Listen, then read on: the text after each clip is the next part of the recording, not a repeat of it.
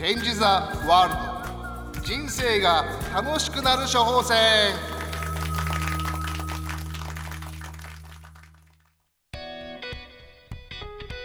皆さんこんばんは。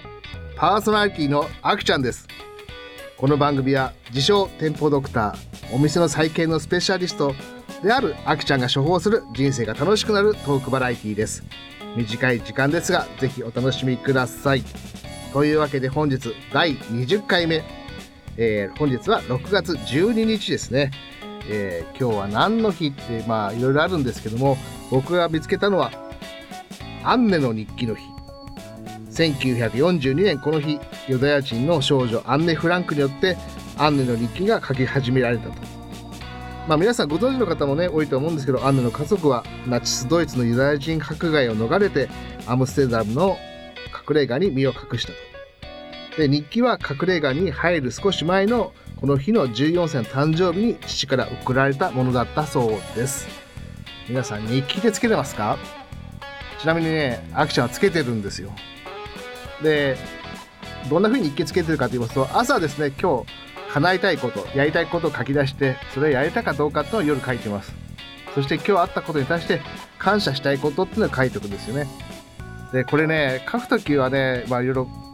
書くんですけど読み返すときはいいんですよね。例えば昨年の日記はどうだったかなとかそういうことで振り返りをするってことができるしどんな人生を送ったかどんなことを考えてたかそういうことが湧き上がると思いますんで是非お勧めします。それでは本日もよろしくお願いします。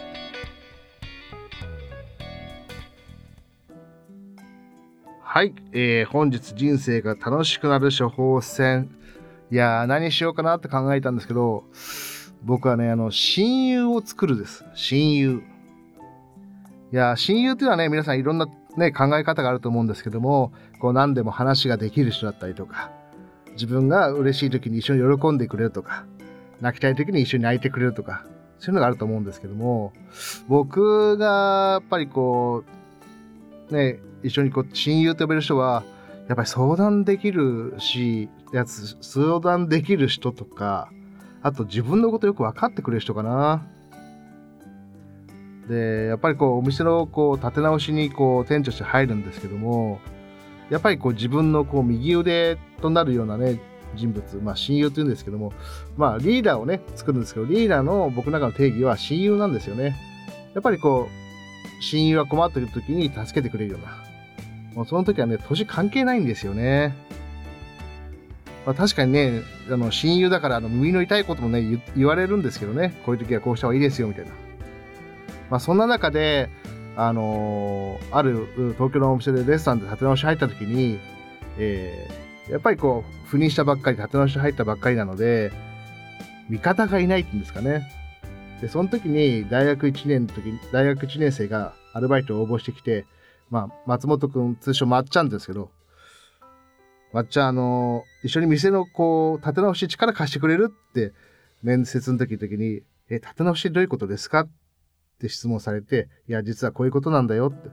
いや、今仲間がいなくてさ、もうこういう状態でさって。そしたらまっちゃんは、いいですよ、俺、力貸しますよ、つって。で、そっからこう、立て直しが入ったんだけど、やっぱりこう、僕自身がパあのアルバイトさんにこう信頼を得てない状態だったので敵だらけって言い方だったら語弊あるかもしれないけどその中でやっぱりまこちゃんをエコひいきしちゃうとみんなやっかみが出ちゃうんだよね。松本くんだけひいきされてみたいな。そうするとね松本くんがねいじめられちゃうみたいな。でまっちゃんと夜ご飯食べた時に今こういう状態でって。じゃあ俺がこれからまっちゃんを目の敵にして叱っていくからまっちゃんはそこでもいや俺は店長信じてやるよみたいな。そういうことみんなに言ってみたいな。で、実際、そういう話をした後で、えー、営業入るんですけども、僕はまっちゃんに対して厳しくするわけですね。まっちゃんダメでしょ、こういうことしちゃうとか。ちゃんとこういうふうにしなきゃお前何やってんだって。そうすると、周りは今まで可愛がられてたまっちゃんが店長に目の敵にして怒られてると。それが一日だけじゃなく何日も何日も。そうするとね、周りがなんだあいつ可愛がられやがってって思ったのが、だんだん、まっちゃん大丈夫？なんで店長にそんな怒られてんの？って。かわいそうみたいな、こう同情が湧いてくるんですよね。その時に松本くんは、いやいや、店長は俺のために叱ってくれてるんだよ。店長は本当にあの店のことを思ってやってるよ、みたいな。だから俺はついていく。そういうふうにね、みんな言ってくれたんですよね。で、彼が必死になってやっていくこと、行動していくことによって、周りもだんだんこう、あ、